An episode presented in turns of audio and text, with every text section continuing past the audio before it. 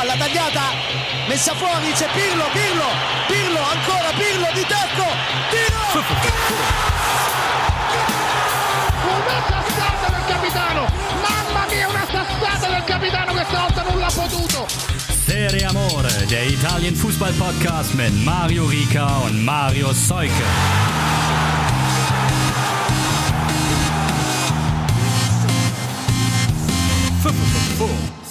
Ciao a tutti und frohes Neues. Nach einer kurzen, wirklich sehr, sehr kurzen Pause sind wir zurück. Ihr hört Serie Amore und ich hoffe, ihr seid schön durch die Feiertage gekommen und gut ins neue Jahr gestartet. An meiner Seite, wie immer, Marius Seuke aus Hamburg. Und Marius, ich sag jetzt mal eins, ne? Konzentrier dich mal auf Podcast jetzt und, und äh, mach nicht so dumm rum. Hals, Maul und Spiel war meine, war meine freie Übersetzung. Ja, so. so. So kann ein Jahr doch starten. Schön, dass wir wieder da sind. Hallo alle. Das ist nur die Frage, wer von uns äh, Arturo ist und wer Antonio. Huh. Schwer, oder? Ja. Also ich, ich möchte, möchte beide eigentlich ungerne sein. Ja, das stimmt. Wobei, der eine hat zumindest irgendwie anständige Frisur. Welcher? ich, ich würde tatsächlich aktuell immer noch äh, mehr ähm, in Richtung Antonio gehen. Weil ich sage auch mal so, wie hat letztens jemand auf Twitter geschrieben, Merkel macht Friseure auf, Rika braucht frische Seiten. ähm, ja, da wuchert's. Und, da äh, kann ich nicht mitreden. Du trägst es schon länger so ja, ja. wild. ja. Nee, aber ähm, wo wir gerade beim Thema waren, lass uns doch direkt mal bei Inter bleiben. Da, ähm, also wer es noch nicht mitbekommen hat, das war jetzt gerade eine Anspielung auf ein Wortgefecht zwischen Antonio Conte und Arturo Vidal. Im Endeffekt steht da auf dem Papier ein 6 zu 2 Sieg gegen Crotone. Aber zu Beginn war, nee, das war am Ende des Spiels, glaube ich sogar, ne? Als es eigentlich, eigentlich schon, ähm, jetzt bin ich am Eier. Nee, kurz vor der Halbzeit war das. Da, das sah eigentlich wieder alles schon ganz gut aus. Nach äh, Minute 12, einem Tor von Sanelato, ähm, kam Inter zurück durch Martinez und ging durch ein Eigentor von Marone dann sogar 2 zu 1 in Führung. Und kurz vor der Pause oder neun Minuten vor der Pause verursacht Arturo Vidal einen Strafstoß. Und ja, wie wir ihn kennen, war halt wieder am Rumlamentieren, woraufhin dann eben dieser Ausdruck reingerufen wurde, kann man ganz gut hören tatsächlich. Ähm, ja, Hals, Maul und Spiel. So, konzentriere dich auf Fußball. Und auch im Nachgang des Spiels hat Antonio Conte Arturo Vidal dann nochmal relativ öffentlich ähm, ja, bloßgestellt, beziehungsweise an den Pranger gestellt, würde ich mal sagen. Also hat gemeint, er muss da mal wieder öfter den Kopf runternehmen und sich aufs Fußballspielen konzentrieren. Er kann sehr viel besser sein. Was halten wir denn davon, Marius? Äh, zum einen finde ich es immer gut, wenn Vidal und seiner Art die Grenzen aufgezeigt werden. Ist natürlich die Frage, ob man, ob das so sein muss, dass halt so breit in der Öffentlichkeit zu besprechen. Also man weiß natürlich nicht, er hat ihm in der Halbzeitpause bestimmt auch schon den einen oder anderen Takt erzählt. Aber ja, also ich, es gibt viele, es gibt viele, die jetzt schon, schon wieder deshalb sagen, ja, das ist ja auch Konte, ne? Also das ist ja auch nicht der feinste Charakter. Ja, das stimmt natürlich. Aber gerade da hätte er eigentlich sich in, ans, angesichts der zweiten 45 Minuten, wo es denn dann doch gut lief für Inter, sich vielleicht taktisch klug verhalten können und dann im Nachgang das Thema ruhen lassen. Ich weiß es nicht. Oder das stachelt. Ich bin ja jetzt nicht der, der Profi-Trainer und weiß, was die Spieler dann nochmal besonders motiviert. Insgesamt längst. Es ist, es ist natürlich, es ist natürlich so, sorry, muss ich noch einmal kurz reingrätschen. Diese, diese typische, weiß nicht, Fußballdiskussion in Deutschland. Wenn, wenn, wenn er es sagt, dann, dann, dann kritisiert man das und wenn er nur sagt, äh, wir haben das intern behandelt, dann ja, warum sagt er denn nicht mal was? So, ne? Also. Ja, das stimmt natürlich auch wieder. Wobei, jetzt muss ich auch mal sagen, so oft wie du kurz mal reinkrätschst, bist vielleicht doch eher du der Arturo aus diesem Podcast. Fair enough. Ja, auf jeden Fall, zweite 45 Minuten habe ich angesprochen. Es trafen dann nochmal Martinez, Lukaku, nochmal Martinez und Hakimi äh, Lukaku verletzt ausgewechselt, aber ich meine, es äh, sollte ihn nicht allzu große Sorgen bereiten. Ich habe jetzt keine ganz aktuelle Meldung. Ferndiagnose, weiß nicht, Muskelfaserriss oder sowas vielleicht, aber Ja, also irgendwie im Profigeschäft zwei Wochen, würde ich sagen. Am Mittwoch ist ja jetzt auch schon wieder englische Woche, wird er nicht spielen können. Nehme ich mal an. Aber ähm, ja, wir hatten ja in der vor der Pause auch schon oft erwähnt, dass Inter vielleicht so ein bisschen die Martinez-Form abgeht und die ist jetzt tatsächlich ja dann wieder, ja, Fall nach oben. total. Also da, ich fand auch in dem Spiel das, das Zusammenspiel mit Lukaku wieder wesentlich besser als irgendwie in den ersten paar Monaten der Saison, wo wir das ja auch durchaus schon mal kritisiert haben. Und vielleicht gibt das Martinez jetzt ja mal das. Gut, ich glaube, dem mangelt es eigentlich generell nicht an Selbstvertrauen, aber vielleicht gibt ihm das irgendwie so den, den Push, um jetzt sein, sein höchstes Niveau mal ein bisschen wieder, wieder ein bisschen konstanter abzurufen. Absolut. Und Inter marschiert, marschiert, marschiert, gewinnt, gewinnt, gewinnt. Bleibt dran an Milan, zu denen kommen wir später. Acht Tore also in diesem Spiel. Relativ torreich war es auch bei Atalanta Sassuolo. Also wir haben es auch vor Weihnachten mal angedeutet. Bei Sassuolo geht es so ein wenig dahin. Und Atalanta scheint die Kurve gekriegt zu haben. Schiebt sich wieder ran auf einen Punkt an Sassuolo und Platz 7. Und da war es tatsächlich zwei Welten prallten da aufeinander, also gerade was Spielphilosophie und so angeht. Und Gasparini hat De Zerbi ganz schön dominiert, gerade in der ersten Halbzeit Sassuolo gar keinen Stich gemacht. Ne? Frühe Führung Zapata, Elfte, kurz vor dem Pausenpfiff Pessina mit dem 2 zu 0, dann eigentlich fast direkt nach dem Seitenwechsel nochmal Zapata, dann Gosens, der trifft und trifft und trifft und muss bald mal hier in diesen Podcast kommen, dann Muriel und Kirikesh im Endeffekt noch mit dem sogenannten Ehrentreffer. Nach reichlich Gestochere. Ja, das stimmt. Ähm, passt ja auch zum Namen Kirikesh. Ähm, ja. Gut, wo der jetzt herkam, weiß ich auch nicht. Was machen wir denn mit Sassuolo? Also ich glaube bei Atalanta, die arbeiten dran, mir doch noch meine Prognose zu versauen. Wieso, wir haben sie auf den sechsten getippt, oder? Ja, aber ich habe auch gerade das Gefühl, das könnte wieder ein bisschen weiter nach oben gehen, weil tatsächlich sie jetzt ihr, ihr großes Loch schon hatten. Das stimmt natürlich. Und Champions League ist erst auch wieder im Februar, also da ist jetzt mal gerade in den nächsten Wochen nicht so viel Belastung. Und also ich sehe die durchaus auf dem aufsteigenden Ast, aufsteigenden Ast. So ist es richtig. Und ja, Sassuolo dann wahrscheinlich doch in der Breite nicht qualitativ stark genug, um in diesen Topspielen auch ihr Spielstil zu dominieren, wobei sie das auch schon in anderen Spielen äh, das Gegenteil bewiesen haben. Genau. Da hätte ich gerade nicht so richtig schlau draus, wirst du's? Ich glaube, das kommt auch immer ein bisschen darauf an, wie der Gegner selbst eingestellt ist. Also sie haben es ja auch gegen, gegen Napoli gut gemacht, die auch sehr offensiv agieren und so, aber dann im Endeffekt halt die Tore kassiert. Wie jetzt gestern auch. Also, aber bei, weiß nicht, anderen Mannschaften, die das vielleicht auch ein bisschen gemächlicher angehen, wo sie ein bisschen ihr, ihr Spiel von hinten heraus ein bisschen besser aufziehen können, vielleicht auch mal die Konter setzen können.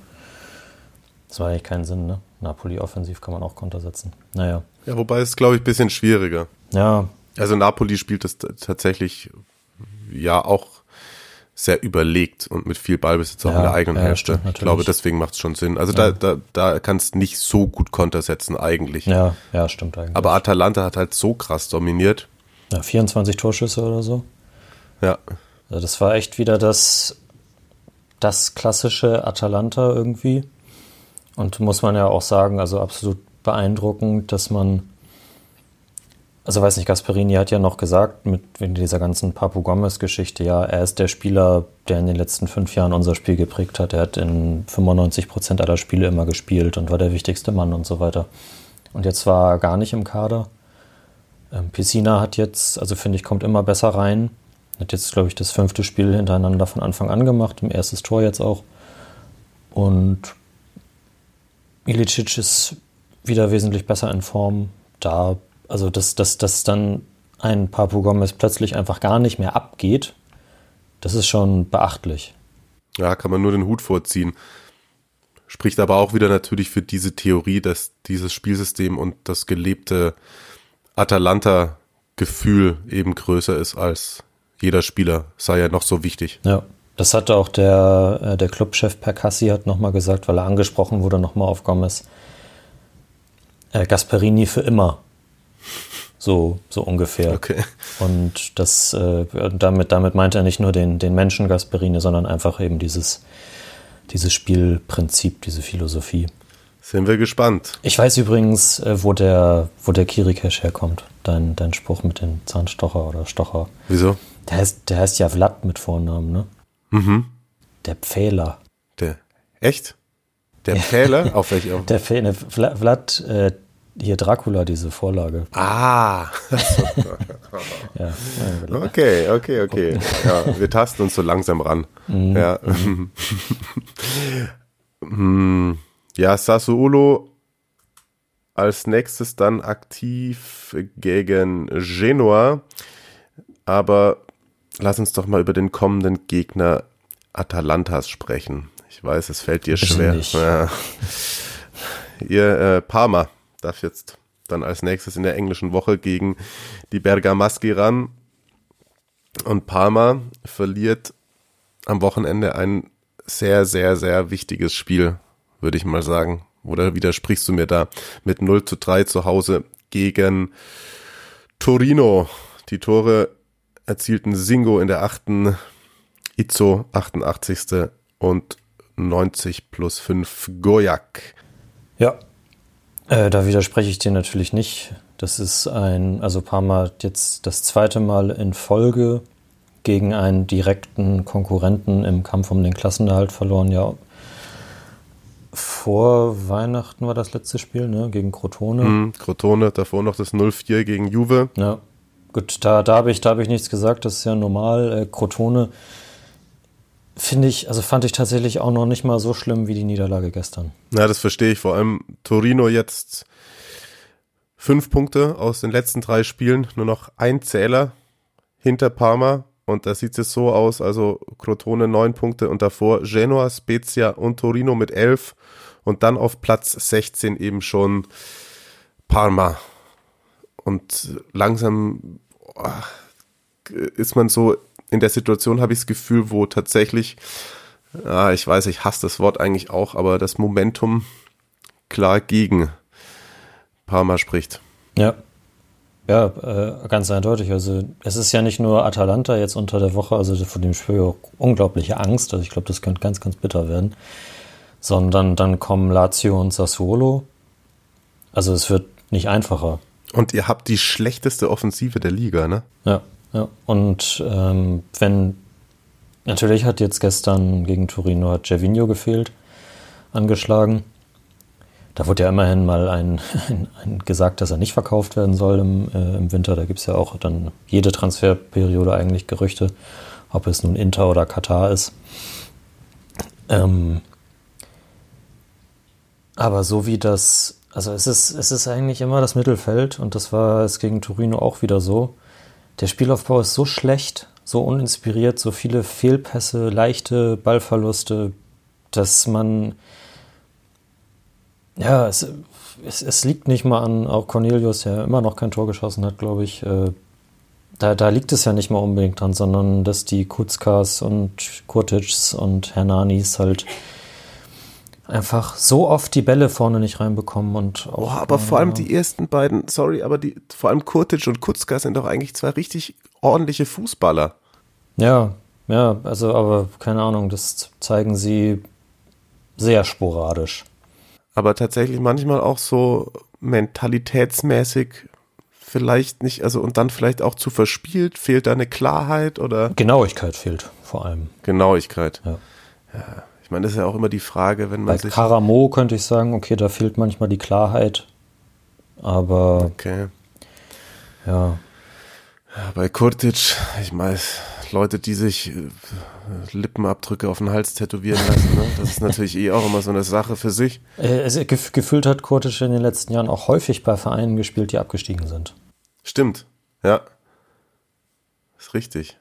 ja, irgendwie auch auf jeden Fall keiner, wo, oh Gott, nein, ich will jetzt nicht so Sachen sagen wie mal irgendwie einen umhaut oder so, aber er ist auch, mhm.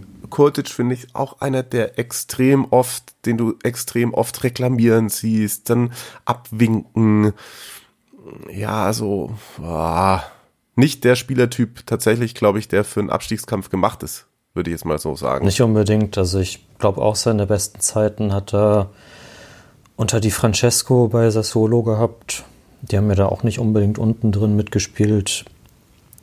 Aber das ist jetzt, ja, so genau weiß ich es eigentlich gar nicht mehr. Atalanta hat auch mal gespielt. Aber ja, also ich, ich, ich sehe im Moment nicht so richtig, wie man da den Turnaround schafft. Jetzt ist es wahrscheinlich im Endeffekt wieder so, dass, das weiß nicht, gegen die Großen sehen sie dann immer besser aus irgendwie. Und dann holen sie zwei Punkte aus den nächsten Spielen, aber voran kommst du damit auch nicht. Und ich habe tatsächlich, ich glaube, heute Morgen in Parma näheren Medien zum ersten Mal die Worte ähm, Verso esonerare im, im äh, Zusammenhang mit Fabio Liverani gelesen, also dass ihm die Entlassung drohen könnte. Die Geduld beim Hausmeister Krause dürfte sich ja, langsam abgenutzt haben. Und wer ist dann der neue Dackel? Ja, das äh, erste Spekulation ging tatsächlich in Richtung Rückkehr Daversa. ja, klar. Klar. Ich, ich habe mir, hab mir vorab ein paar Namen rausgeschrieben. Und ja, aber glücklich bin ich mit denen allen. Also alle nicht, aber. Lass mich raten, Thomas Doll ist der Beste auf der Liste. Absolut. Stimmt, der kann auch Italienisch. Ja, das, ah, das wäre so. wär doch mal was. Das wäre mal was. Ja. Aber sonst, also ich habe äh, jetzt nach, nach italienischen Trainern geguckt und frei und auch Jacchini darf ja nicht, ne? Ähm, damit wir ihn nicht völlig vergessen. Also frei und, und auch verpflichtbar wären unter anderem Montella, Mazzari, Motta, Davide Nicola, Roberto Stellone, halt Daversa und Semplici. Letzterer wäre vielleicht irgendwie so für mich noch die beste Lösung, neben Daversa, mhm. den ich auch sofort wieder zurücknehmen würde. Okay. Ganz gruselig könnte es dann auch noch mit Serse Cosmi oder Luigi Di Biagio werden. Aber boah, ich, ich, ich glaube, das, das, äh, da, da sind die, ja. Leute, die Entscheider dann doch schlau genug. Ja, dann doch eher lieber sogar sowas wie dann Davide Nicola. Ja, irgendwas Solides. Ah oh Gott, ja okay, Marius, bevor du dich jetzt anfängst, nebenher noch zu ritzen oder so, ne? uh, oh. Nein. Crespo, Crespo ist äh, Trainer in Argentinien bei Defensa y Justicia. Sag ich auch nicht. Nein. Okay, das ist, das ist so, wie wenn ich sagen würde, wir brauchen Miku endlich, nur um ein bisschen, ja, so nur fürs Herz. Richtig. Ja, wir Leidensgenossen wieder, ne? genau.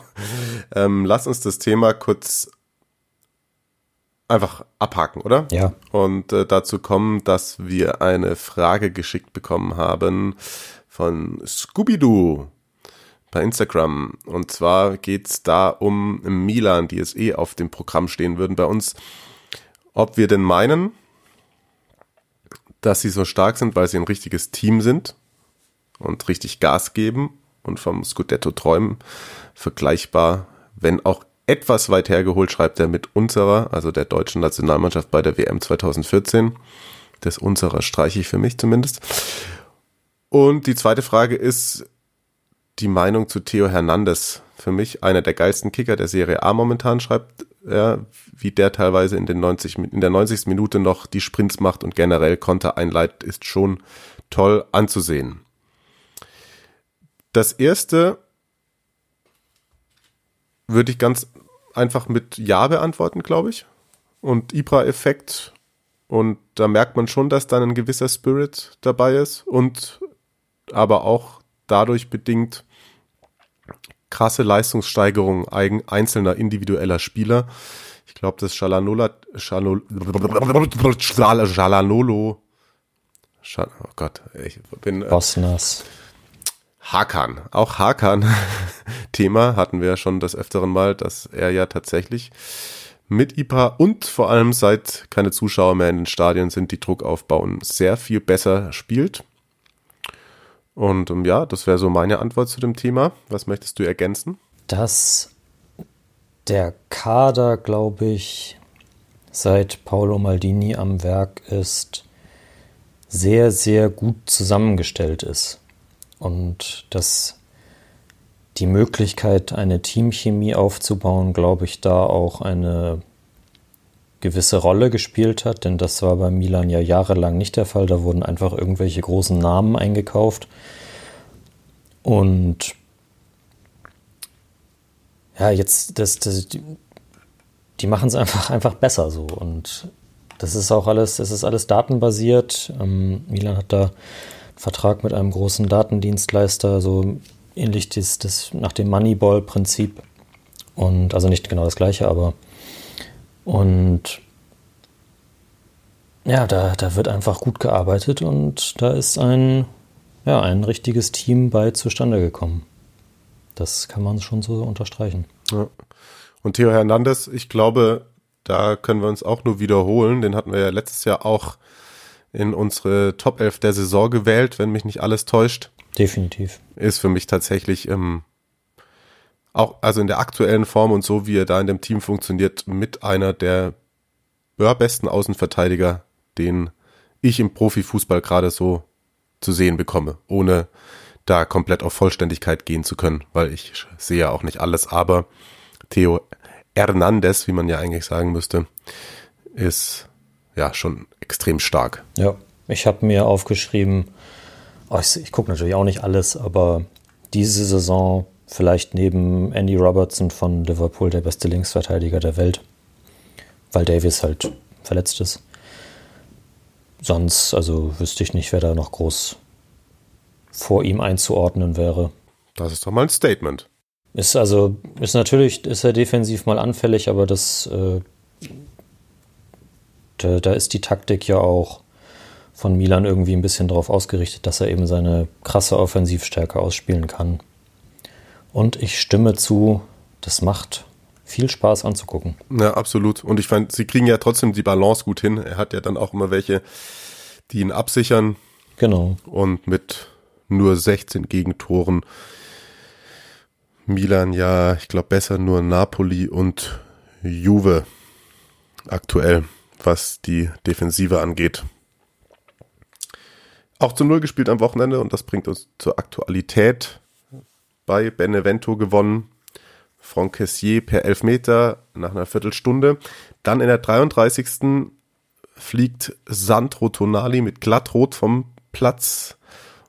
Aber trotz Unterzahl dann noch das 2 zu 0 durch Rafael Leao, der auch tatsächlich immer stärker wird. Traumtor. Ja, bedient von Rebic davor. Und der Vollständigkeit halber muss man dann sagen, dass in der 61. Gianluca Caprari noch einen Elfmeter verschossen hat.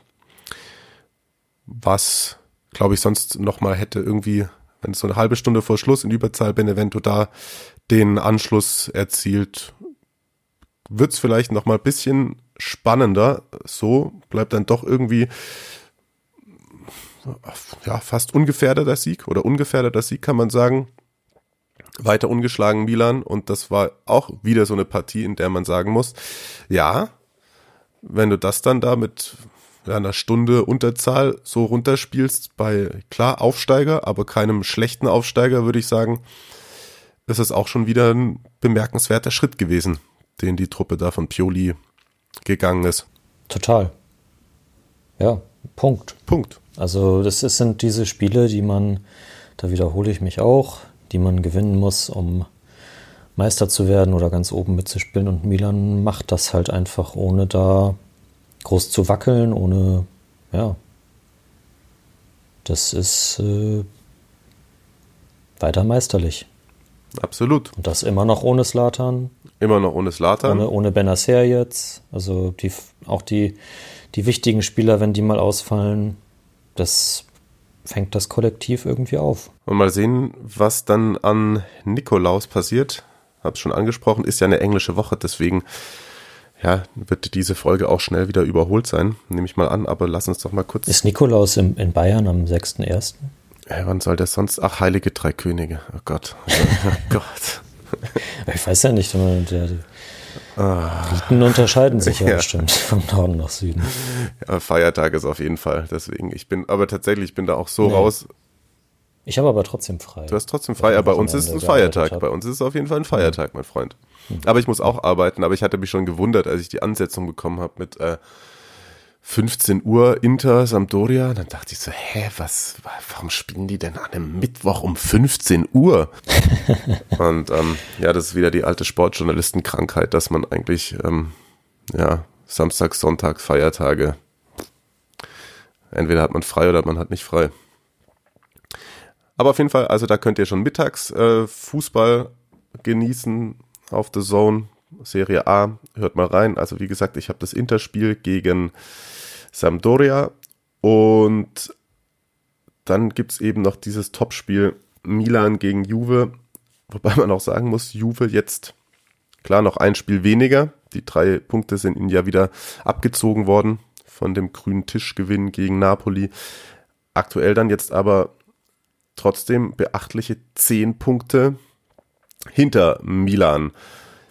Auch wenn sie am Wochenende tatsächlich mal wieder ja, ordentlich abgeliefert haben, tatsächlich gegen Udinese Calcio, die uns ja bislang etwas überrascht haben, oder zumindest mich in dieser Saison. Ronaldo hat mal wieder getroffen. Ganz am Anfang in der Anfangsphase wurde ein Tor von Depau aberkannt, weil zuvor die Hand am Ball war. Chiesa hat getroffen. Dann wurde auch nochmal ein Tor von Ramsey, war es, glaube ich, aberkannt. Ronaldo hat nochmal getroffen. Zengela in der 90. und dann nochmal die Baller zum 4 zu 1. Endstand. Bei Juve tatsächlich habe ich als einzige Konstante in meiner Einschätzung, dass man denkt, so ja, langsam finden sie sich. Aber für ganz oben wird das dieses Jahr in der Liga nicht reichen. Ich glaube, die werden sich echt komplett auf die Champions League konzentrieren müssen. Ja, bin ich bei dir. Das, also Natürlich steht da unterm Strich jetzt ein 4-1 und sie haben die Räume, die Udinese ihnen dann gerade in der zweiten Halbzeit geschenkt hat, auch sehr, sehr gut ausgenutzt, muss man sagen. Also äh, Chapeau vor der Offensive, wie geradlinig das dann zum Teil mittlerweile schon funktioniert, wie gut Chiesa auch mittlerweile zurechtkommt und mit Dybala und Ronaldo und so weiter zusammenspielt. Das gefällt schon ziemlich. Aber also die Elfmeter, äh, nee, die Toraberkennungsentscheidung gegen Udinese fand ich extrem hart, muss ich sagen. Und ich glaube, das ist ja auch oder wird recht diskutiert. Und wenn es da dann in der Anfangsphase schon wieder 0-1 steht, nach dem Konter und Udinese kann weiter kontern irgendwie, dann nimmt das Spiel sicherlich auch einen anderen Verlauf. Aber war gut, war natürlich am Ende nicht so. Aber sehe ich auch so, jetzt im, zu Inter und Milan wird es diese Saison nicht mehr reichen. Ja, und ich äußere mich nicht mehr zu Sachen, wo irgendwie Hand im Spiel ist. Geht mir alles nur noch auf den Keks. Die ganzen Regelauslegungen, gerade was Handspiel angeht und bla bla. Ja, waren, waren dieses Wochenende auch wieder drei, vier Sachen, wo ich dachte, boah, echt jetzt. Vor allem auch also, in der also, Bundesliga, auch weil es unterschiedlich ausgelegt wird. Also du verfeinerst die Regel bis ins kleinste Detail und es wird trotzdem unterschiedlich ausgelegt und nervt dann nur noch und da bin ich echt dabei, dann lass doch einfach echt wieder sagen, Absicht oder keine Absicht und wir wissen alle, was gemeint ist und müssen nicht irgendwie drei Minuten irgendwie oder vier Minuten dem VAR zugucken und echt, ist einfach nur noch nervig. Ja, genau, aber ich glaube tatsächlich trotzdem, dass das eine hochinteressante Partie wird Juve Milan und auch wenn es nicht mehr für ganz oben reicht, könnte ich mir vorstellen, dass die Juve gerade jetzt auch dann in der Phase, wo sie sich nicht drauf ausruhen muss oder sich ausruhen muss, weil Champions League ansteht, eben da vieles reinwerfen wird, um ja auch fürs Prestige da Milan den ersten ja, Dreier abzuluxen in dieser Saison. Und Ronaldo will sicherlich diese Saison den Torrekord in der Serie A. Auch das will er bestimmt. Wir haben noch eine Frage bekommen, diesmal über die Umwege. Es ging an den Instagram-Account von Fumps. Liebe Grüße an dieser Stelle. Auch das könnt ihr machen. Auch das könnt ihr machen, genau. Das leiten dann Leon und Team an uns weiter. Ist angekommen auf jeden Fall die Frage von Christian. Vielen Dank. Und zwar geht es darum, er schreibt, die FIFA plant mit Blick auf die Lone Army englischer Teams die Menge an Ausleihen pro Verein zu begrenzen. Obgleich es nicht überall so extrem ist wie früher bei Parma, haben viele Teams der Serie A sehr viele Spieler verliehen. Das soll in dem Fehlen von einer Reserve begründet sein. Juve ist bislang der einzige Verein, der von der Möglichkeit, B-Mannschaften anzumelden, Gebrauch gemacht hat. Wie werden die anderen Teams auf die Beschränkung reagieren? Wird es mehr Reserveteams geben oder wie werden sie sonst auf die Einschränkungen der Laien reagieren? Würde mich freuen, wenn ihr das Thema in einer der nächsten Folgen behandeln könnt. Beste Grüße. Ja, beste Grüße auch zurück. Vielen Dank für die Frage. Ähm, spannende Frage und eine nicht ganz so leicht zu beantwortende Frage tatsächlich.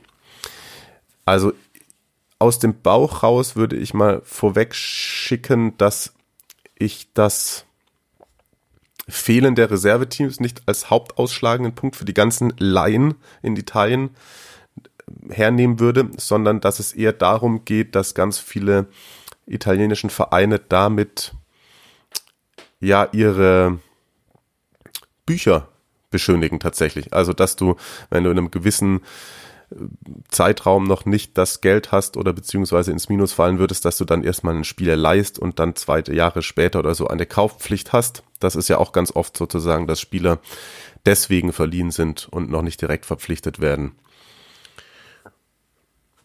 Und ansonsten glaube ich, wird das tatsächlich in Sachen Laien gar nicht so viele Vereine betreffen in Italien oder siehst du das anders? Nee, sehe ich genauso. Zu dem Punkt mit den Büchern kurz angefügt, dass viele Vereine aus den unteren Ligen gar auch gar nicht über die finanziellen Mittel verfügen, um eine Kaderplanung mit 20 Verträgen über drei bis vier Jahre zu stemmen. Gerade weil dann auch, also die Unterschiede, wenn man dann, dann doch mal wieder aus der Serie B absteigt und so, sehr, sehr beträchtlich sind. Ich glaube, das ist in Deutschland ja auch der Fall. Und ja, es ist, es ist blöd, dass es so ist, dass, dass da eben, weiß nicht, die Traditionsvereine, die in der zweiten und dritten Liga spielen, eben auch noch immense Schuldenberge teilweise mit sich rumschleppen und halt einfach nicht anders können. Und ja, ähm, warum es die Vereine teilweise gar nicht so ähm, betreffen wird. Also die, die Regel, die 2018 beschlossen wurde und die meine ich, also jetzt das Corona-Jahr ist ein Übergangsjahr und äh, ab nächster Saison soll es, meine ich, so richtig losgehen. Dann dürfen Vereine maximal noch acht Ü22-Spieler, also die 23 oder älter sind, verleihen. Und ab 2022, 2023 dann maximal noch sechs. Aber, und das ist der, der Punkt, warum diese Ein ich diese Einschränkungen oder Mario oder wir beide diese Einschränkungen machen würden, Talente, die schon länger von einem Club ausgebildet wurden und die unter oder die U21 sind, also bis 21 Jahre, die sind nicht von dieser Regel betroffen. Das heißt, und nicht das heißt, sondern in einer Reserve würden ja in der Regel, also bei Juve ist es eine U23, das heißt, da sind auch sehr viele Spieler, die eben gerade den Sprung aus der, aus der Primavera-Mannschaft der U19 geschafft haben. Und die würden ja gar nicht unter diese Regel fallen. Das heißt, die könnten Inter und so weiter auch noch weiter munter verleihen in die zweite, dritte oder teilweise auch noch erste Liga. Und was, also was diese These aus, aus, aus meiner Sicht unterstützt, ist, dass einfach, also seit Juve das gemacht hat, gar nicht groß, es ist für andere Vereine zumindest öffentlichkeitswirksam gar nicht groß Thema war, da mit in diese Regeländerung, oder von dieser Regeländerung zu profitieren und auch ein zweites Team anzumelden.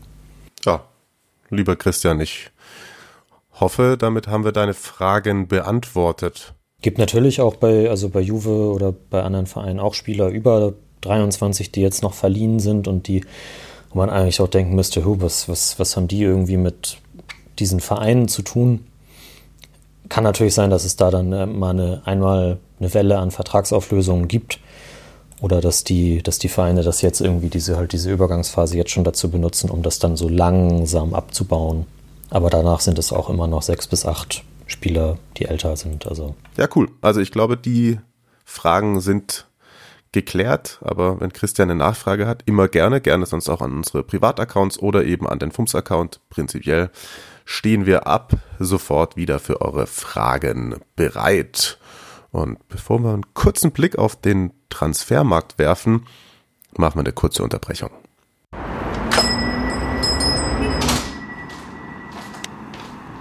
Hallo, ich hätte gerne einmal mit alles zum Mitnehmen, bitte. Auch mit Schaf? Genau, genau, den super aktuellen Scheiß. Sorry, den gibt's nur bei FUMS. Da ist Super League. Yes, genau. Hört da mal rein tatsächlich. Ist eine spannende Liga. Super aktuell. Gökhan und Tolga bringen euch da immer auf den neuesten Stand, was den türkischen Fußball angeht. Und da gibt's ja auch immer den ein oder anderen sehr interessanten Spielertransfer oder Oldie, der da rumläuft. Was können wir denn für die Serie A und Italien so jetzt in dieser Transferperiode erwarten, ohne jetzt hier das Sky-Transfer-Update machen zu wollen. Nee, ich würde jetzt auch, äh, auch gar nicht groß die in der Gerüchteküche rumrühren. Ähm, einmal kurz von der Regelfront. Da hat äh, jetzt passend zur, äh, zur Wintertransferphase der italienische Verband FIGC eine FIFA-Regel aus dem vergangenen Sommer ratifiziert und in Kraft gesetzt. Und zwar können im Gegensatz zu vorher jetzt Spieler in einer Saison auch für drei verschiedene Vereine auflaufen. Vorher waren das immer zwei. Also man konnte bei drei Vereinen unter Vertrag stehen, aber eben nur für zwei spielen. Und äh, jetzt sind es eben, wie gesagt, drei. Das ist damit begründet mit dem, ähm, ja, einfach dem, dem, dem engen Spielplan, dem höheren Aufwand und das hat die FIFA vorgeschlagen und das darf man in Italien jetzt auch. Ansonsten würde ich, Corona sei es gedankt, zynisch gesagt, gar nicht mal so viel erwarten in Italien in diesem Sommer. Sommer, mh. im Winter. Du bist schon wieder einen Schritt weiter, Marius. Das zeichnet dich aus. Bin schon in Brasilien, ja. Zwei Größere Sachen hatten wir tatsächlich schon. Äh, Rajan Nengolan ist endlich wieder in Cagliari. Da gehört er auch hin. Ja, hat auch nochmal schön gegen, gegen Inter geschossen. Die haben ihm die Freude genommen, hat er gesagt. Er hofft, dass er es jetzt wiederfindet. Da, äh, das, das kommt für Cagliari ganz passend, denn Marco Rock fällt mit einem Kreuzbandriss bis Saisonende aus. Und Atalanta hat äh, schon einmal zugeschlagen und die K.O.-Runden Millionen aus der Champions League auf den Kopf gehauen. 11 Millionen haben sie für Joachim Mähle an den KRC Genk überwiesen. Das ist ein dänischer Rechtsverteidiger. Der sollte eigentlich im Sommer schon kommen, da hat das dann aber mit der Einigung mit Genk irgendwie nicht so geklappt. Der Mähle hat da auch nochmal äh, sich nicht so freundlich geäußert gegenüber seinem Ex-Verein. Ähm, da sollte er eigentlich schon Timothy Castagne ersetzen, der damals, der auch mal von Genk nach zu Atalanta gegangen ist und mittlerweile in Leicester spielt. Ähm, und Hans Harteboer hat bisher fast immer gespielt bei Atalanta auf der rechten Seite, weil Cristiano Piccini, den sie im Sommer geholt haben, immer verletzt ist und Fabio De Pauli einfach irgendwie nicht gut genug ist. Harteboer im Übrigen der einzige Spieler mit einem ordentlichen Social-Media-Auftritt, muss man sagen. Ist das nicht Deron, der das gut Ah, macht? stimmt. Ja gut, ich bringe sie durcheinander. Auf jeden Fall, ja genau. der ähm, Hauptsache Holländer. Ja, so, Entschuldigung. Das ist wieder mein Alltagsrassismus hier. Fuck, ich muss echt an mir arbeiten. Nee, aber tatsächlich, das finde ich immer höchst amüsant, wie er da. Ja, das stimmt. Da lohnt sich ein Follow. Ja, das stimmt. Da sind keine Agenturtexte und bla bla bla. Nee, aber tatsächlich, das finde ich ein cleverer Transfer aus Atalantas Sicht, auch so was die Belastung angeht. Gerade diese ja, Außenpositionen sind ja dann doch auch sehr intensiv. Total, ja. Sollen wir mal sehen, ob, äh, weil das mit unserem guten Lennart Ciborra ja nicht so geklappt hat äh, und der Mojica irgendwie auch nicht so wahnsinnig gut bisher ist, wie das, wie Gosens so die Saison zu Ende spielt. Aber mal sehen. Vielleicht machen sie da ja noch was. Atalanta hat jedenfalls das Geld. Ähm, viele Vereine in der Serie A eben nicht. Da ist ja erst vor kurzem durch den Verkauf dieser TV-Rechte Geschichte irgendwie Marketing-Bums äh, überhaupt die Zahlungsmöglichkeit, ähm, Liquidität gesichert worden bei einigen Vereinen. Was äh, an großen Namen natürlich passieren kann und idealerweise auch soll, ist, dass Inter Christian Eriksen abgibt. Der ist von Clubchef Marotta offiziell auf die Transferliste gesetzt worden. Und passend zum Trainerwechsel in Paris gibt es da ein konkretes Gerücht, denn Mauricio Pochettino ist ja ein Trainer, mit dem Christian Eriksen sehr gut zusammenarbeiten kann. Und der ist jetzt eben bei PSG und konnte, hätte gerne Leandro Paredes, der glaube ich auch wesentlich besser zu seinem Spiel passt. Sehr pressingresistenter Mittelfeldspieler, der gut ein Spiel aufbauen kann. Und ja, auch, auch, auch mal dazwischen hackt auf jeden Fall. Da können die Bayern aus dem Champions League-Finale, glaube ich, ein Lied von singen. Wäre auf jeden Fall eine sogenannte Win-Win-Situation, glaube ich. Glaube ich auch. Kurzer Nachtrag. Napoli würde natürlich, ja. Nee, also bitte? kurzer Nachtrag auf jeden Fall zu Cagliari. Das finde ich jetzt auch tatsächlich, da musst du dir vorne und hinten Schienbeinschoner dran machen, wenn du da hinfährst, jetzt mit Godin und Naigolan. Haltet die Knochen fest. So, genau. Ähm, ja, Napoli würde bekanntermaßen gerne Arkadiusz Milik abgeben. Atletico hat aber schon abgewunken, denn Aurelio de Laurentiis würde bei einem halben Jahresvertragslaufzeit und mehreren Monaten Spiel, ohne Spielpraxis immer noch gerne 15 Millionen Euro haben. Da kann ich verstehen, wenn einem Verein, der auch von Corona betroffen ist, das doch ein bisschen zu viel ist. Mhm. Milan sucht noch einen Verteidiger, vielleicht auch noch eine weitere Option fürs Mittelfeld äh, Simacan oder Chimacan von Straßburg ist da immer wieder genannt worden. Der ist aber wohl auch zu teuer. Bei äh, Kabak, muss, an dem sie auch dran waren im Sommer, der auch immer weiter gehandelt wurde, muss man mal sehen, ob Liverpool da bereit ist, mehr Geld zu bezahlen. Schalke würde den natürlich gerne zu Geld machen. Fürs Mittelfeld wurde zuletzt äh, von Toulouse Quadio Kone genannt. Kenne ich nicht. 19 Jahre, wohl einer der guten Spieler in der zweiten französischen Liga. Ja, meine Hochphase, in der ich mich mit dem französischen Fußball beschäftigt habe, ist dann tatsächlich doch auch schon wieder zwei, drei Jahre her. Aber also gute junge französische Spieler, das haben, glaube ich, die letzten Jahre gezeigt. Da, die werden oft nicht zu hoch gelobt, sondern die sind tatsächlich so gut. Und auch Juve würde gerne was machen. Da hat sich Andrea Pirlo gestern nochmal geäußert. Und zwar im, bezogen auf Olivier Giroud. Also er hätte gerne einen, einen Stürmer, Murata fällt ja aktuell aus, einen weiteren großen, großen Stürmer, der aber auch kombinieren kann mit Ronaldo zusammen. Und äh, ja, Giroud hat ja im Moment recht viel Spielzeit bei Chelsea. Da muss man dann mal sehen, ob Frank Lampard da noch lange Trainer bleiben darf und wie sich die Zukunft des Franzosen dann gestaltet. Ähm, gehandelt wird auch Fernando Llorente, den kennt, äh, der kennt Juve ja schon und spielt bei Napoli keine große Rolle mehr. Ich denke, für, für, ein halbes Jahr macht man mit dem nicht so viel falsch, den kann man in der Schlussphase immer noch mal bringen.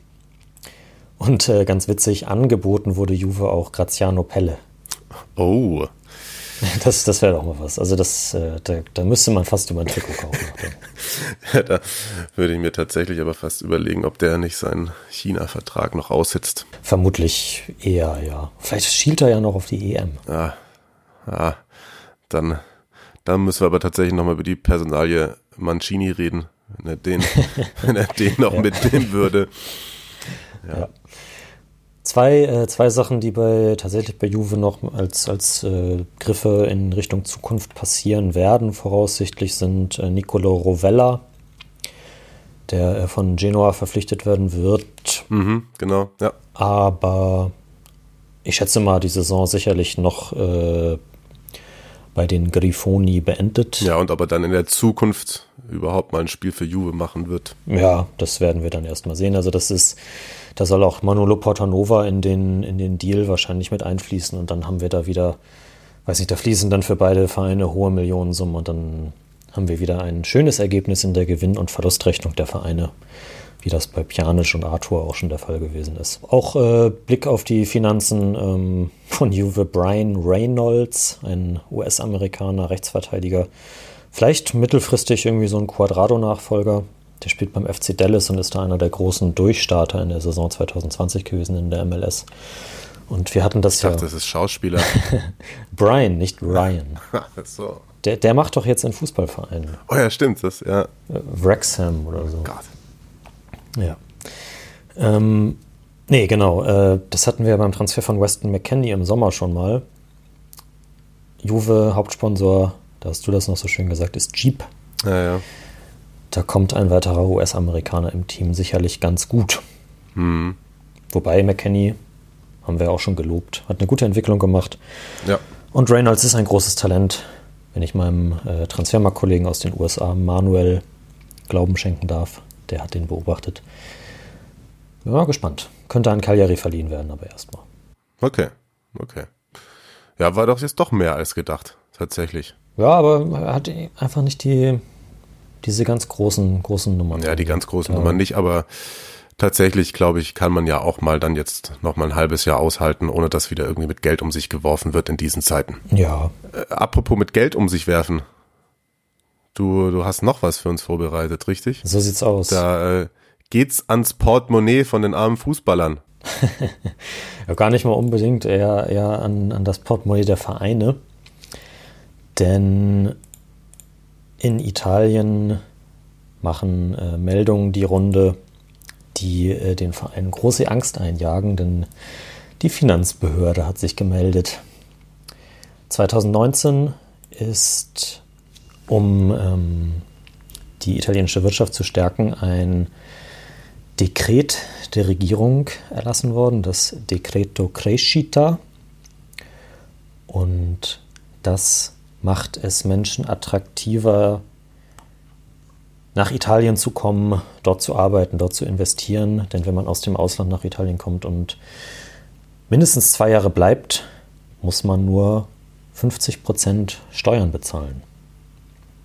Und das gilt eigentlich, so die Vereine, auch für Fußballer. Das ist auch ähm, im Jahr 2019 ganz klar so gesagt worden. Und jetzt sagt die Finanzbehörde aber, nee, das ist ja, das ist mal kurz so entschieden worden, aber eigentlich ist das ja nie so, so richtig gesetzmäßig festgehalten worden. Wir möchten jetzt zumindest äh, für die Saison, also für das Geschäftsjahr 2020-21, eure gesparten ähm, Steuern zurückhaben. Und das heißt, die, die, die Nettogehälter der, äh, der Spieler sind eher unangetastet, aber die Vereine müssen eben das, was sie an, an Steuern nicht draufgezahlt haben, sondern was sie gespart haben, laut Sicht der Finanzbehörde zurückbezahlen. Und ja, das, wie gesagt, das sorgt jetzt natürlich für mehr oder weniger großen Aufruhr. Was heißt Aufruhr?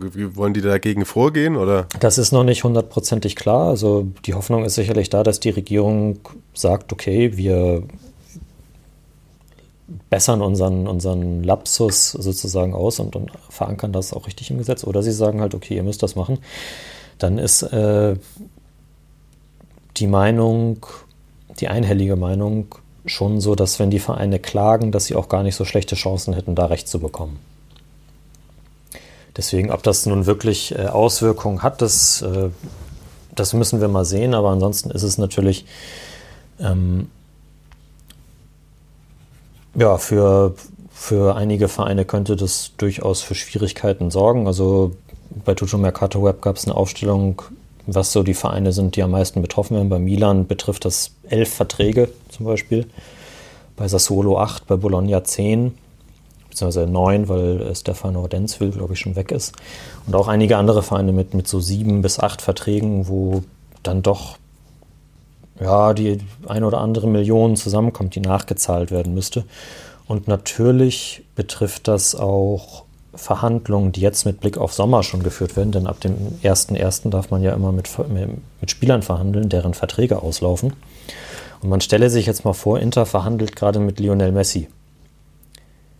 Und sie sind sich nicht sicher, ob sie ihm ein, einen Vertrag anbieten können mit einem Nettogehalt von 50 Millionen Euro und dafür entsprechend, also weiß nicht, 25 Millionen Steuern zahlen müssen oder 50 Millionen. Aber könnte da nicht vielleicht sein Papa helfen? Bestimmt, natürlich. Just saying. Aber es ist, es ist, ja, ja. Es ist, es ist ja, es ist so, dass, also was Transfers wie Delicht, Lukaku und so weiter, Arthur in den letzten Jahren, also seit 2019, unter anderem auch deshalb zustande gekommen sind, weil es den Vereinen eben möglich ist, diesen Spielern ein sehr hohes Nettogehalt anbieten zu können und gleichzeitig eben nicht die maximale Steuerlast darauf zu bekommen. Eriksen ist auch so ein Beispiel da ja, müssen die Vereine dann, wenn das nicht mehr gilt, halt jetzt zweimal überlegen, ob sie das, äh, ob sie das noch machen können. Juve soll auch an, an Memphis Depay zum Beispiel dran sein. Dessen Vertrag läuft in Lyon auch aus.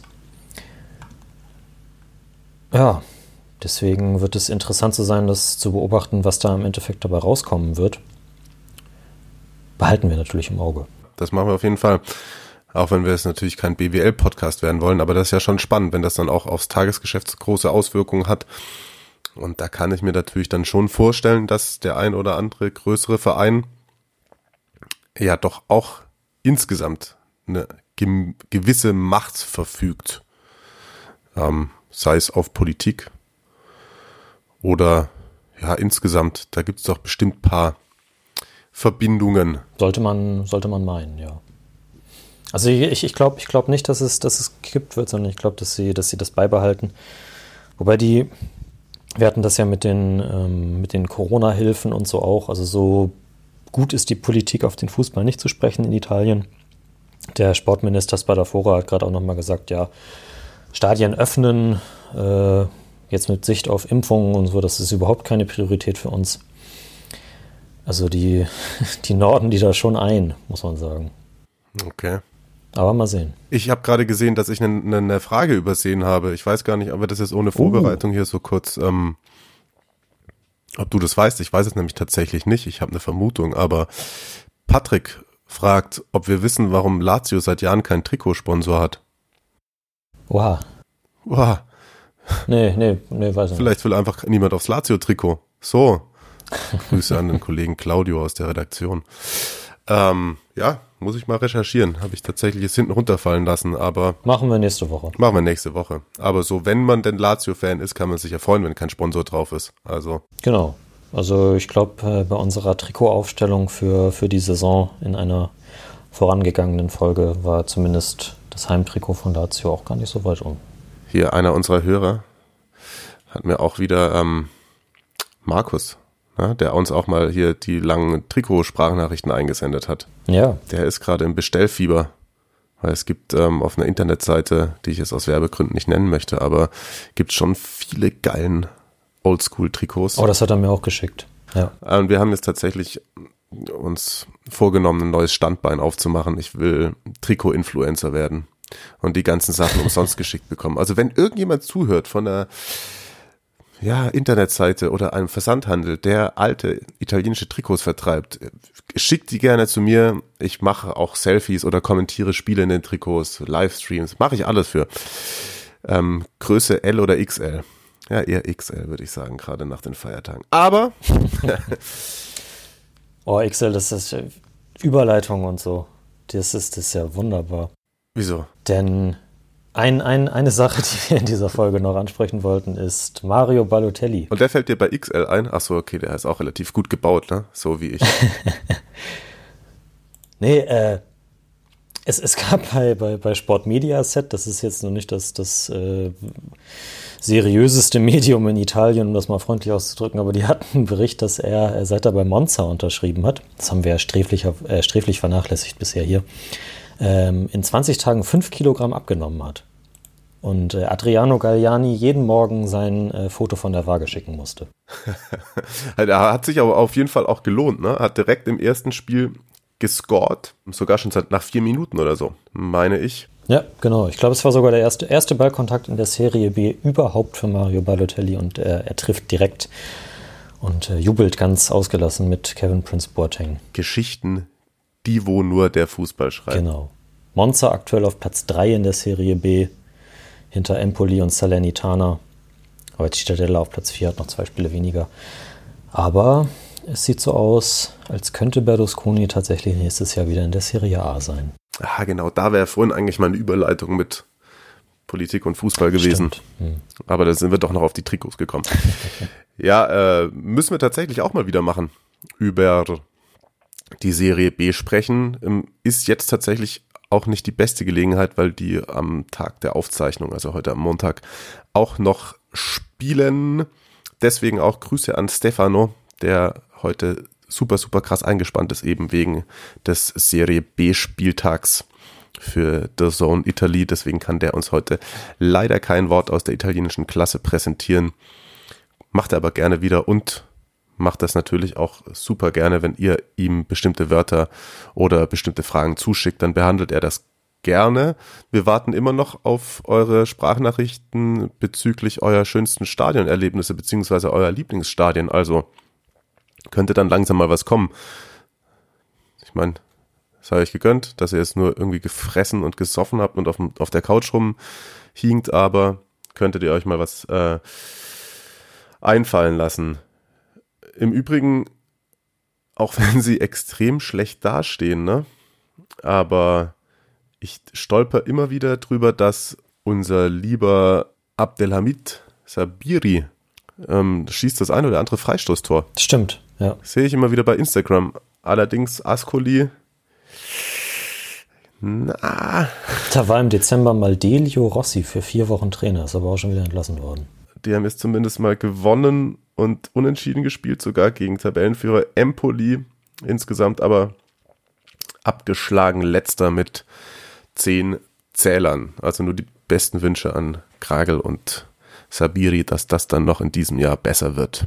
Olli, äh, Olli Kragel ist auch, weiß nicht, der fällt seit vier Wochen mit Rücken aus.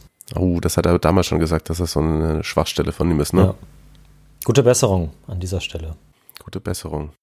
Haben wir noch was? Nur Community Management. Nur Community Management. Das mit den Stadien hast du gerade schon gesagt. Ja, hast du ist eigentlich schon gut gemacht, ne? Dann darfst du jetzt noch das veredeln.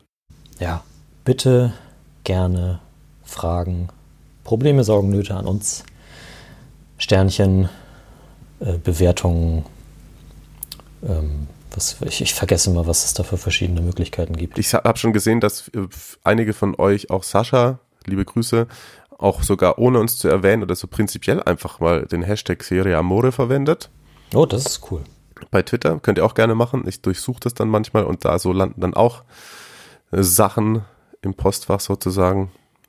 Aber wenn ihr uns direkt anschreibt, natürlich noch besser. Aber wenn ihr irgendwie mal einen Live-Ticker auf Twitter macht zu einem Serie A-Spiel, benutzt den Hashtag doch einfach auch. Why not? Why not? Why not? Und ansonsten, pickepacke volle Woche, wie gesagt, ähm, Heilige Drei Könige, so, wird gekickt und am Wochenende wird auch gekickt und dann haben wir schon wieder ziemlich, ziemlich viel Gesprächsstoff, wenn wir uns nächste Woche wieder hören, Marius. Ich freue mich drauf. Bis dahin, tschüss, ciao und bis bald. Arrivederci.